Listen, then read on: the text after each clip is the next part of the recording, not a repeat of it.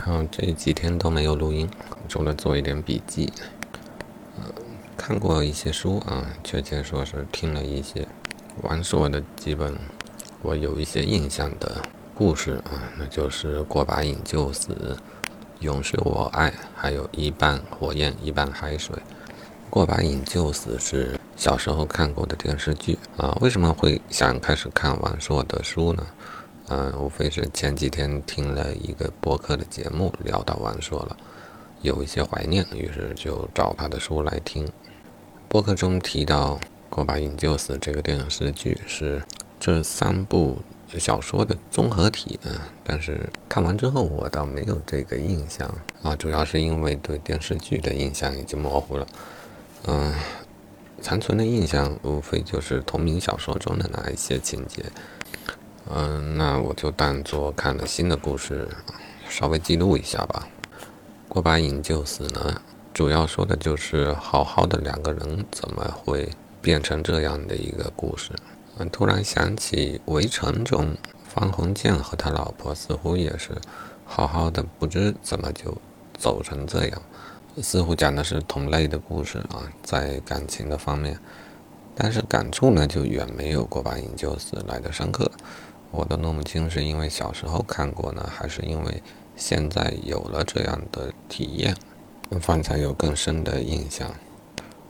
当然，围城离我们的生活太远一些，时代不一样，阶级不一样，很难有代入感。但过把瘾就死，则相对比较接近我的生活，至少接近于我小时候的生活。当然，时代背景其实与我并不严格的相同。最重要的区别呢，就是事业，就是市场经济啊。在《过把瘾就死》里面，我们可以看到，并没有啊事业上的追求，并没有赚钱的追求。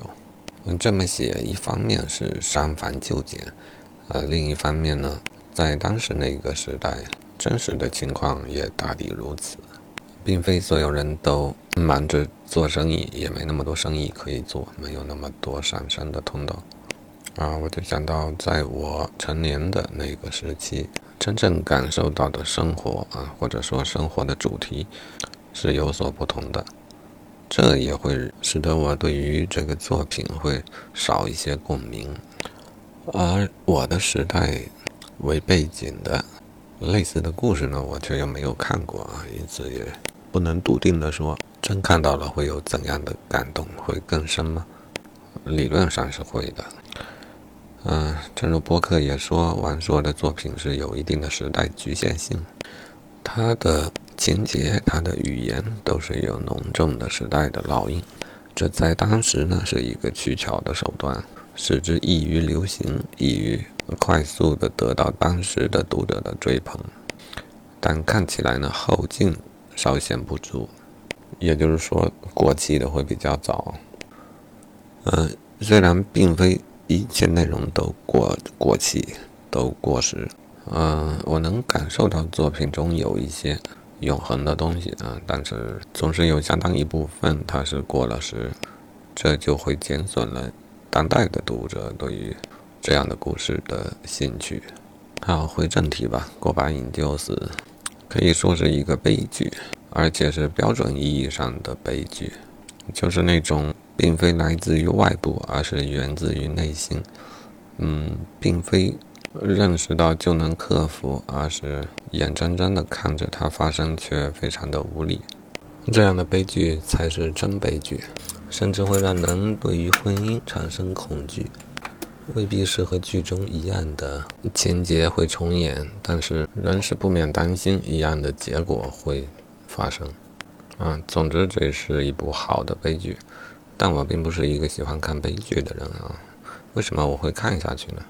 我想是因为王朔的文风、语言的幽默感、语言的犀利、玩世不恭和超脱啊，诸如此类的的个人的行文的风格。他们有点像用糖果一颗一颗的糖果，把人一步一步的引诱向悲剧的陷阱里去。好，这个就记录这么多吧。感觉有一些勉强力不从心啊，感觉是为了录音而做录音。其实，在听小说的过程当中，确实有多次这样的冲动，有想到许许多多觉得值得记录的感受，只是当时过去了，事后就很难寻回这种感受。或许这也就是感受的可贵之处吧。